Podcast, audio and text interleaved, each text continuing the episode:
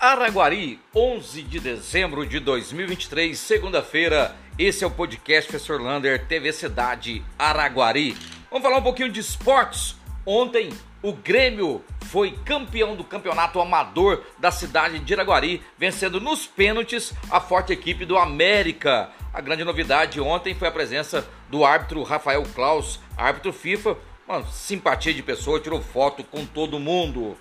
Ainda no esporte, ó, daqui a pouco, seis e meia, Araguari enfrenta a forte equipe do Farmaconde. Farmaconde que tem Matheus Brasílio como levantador, Douglas Souza como panteiro, Felipe Roque, também fantástico, jogou na seleção brasileira em um jogo que Araguari precisa vencer. Então daqui a pouquinho, corre lá para o ginásio poliesportivo Arena Cicobi para fazer participar e torcer para nossa cidade de Araguari. Olha só, reclamações da policlínica.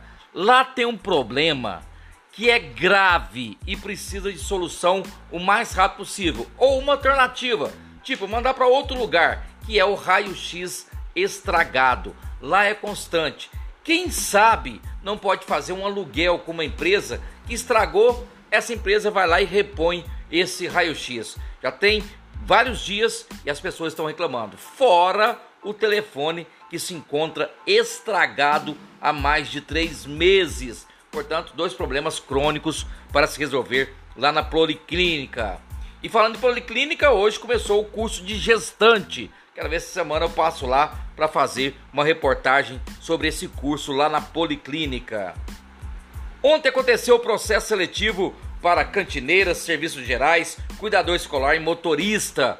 Um, muita gente participando, muito legal o processo, mas vai uma crítica pesadíssima do absurdo que foi a prova de conhecimentos gerais para cantineiras e serviços gerais. Caiu a metragem da Catarata de Foz do Iguaçu, caiu Libertas Quais também, que língua que é essa? Caiu, é...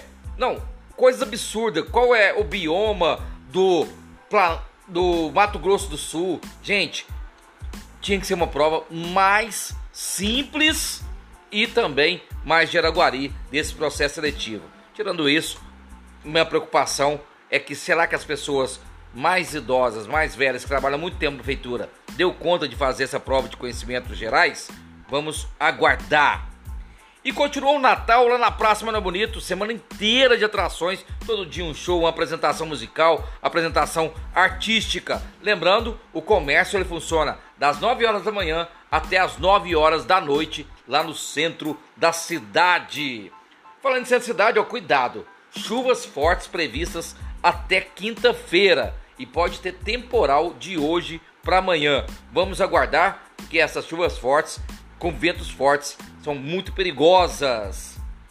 E olha que legal, a Secretaria Municipal de Educação fez uma parceria com o SESI para que 240 alunos da rede municipal de ensino façam o curso de robótica. Lembrando aquela velha máxima que eu sempre falo: por favor, faça também curso de Word e Excel para essa criançada. Coloque isso na grade curricular. Você vai ver o tanto que vai ajudar o adolescente a conseguir emprego. E falando de processo seletivo, uma coisa que está preocupante é o resultado daquele primeiro processo seletivo lá de abril, que não saiu o resultado ainda dos agentes de combate a endemias e os agentes comunitários de saúde. Até hoje não saiu o resultado, era para contratar essas pessoas a partir de janeiro. Outra boa notícia para Araguari: 20 detentos de Araguari vão prestar o Enem agora, dia 12 e dia 13.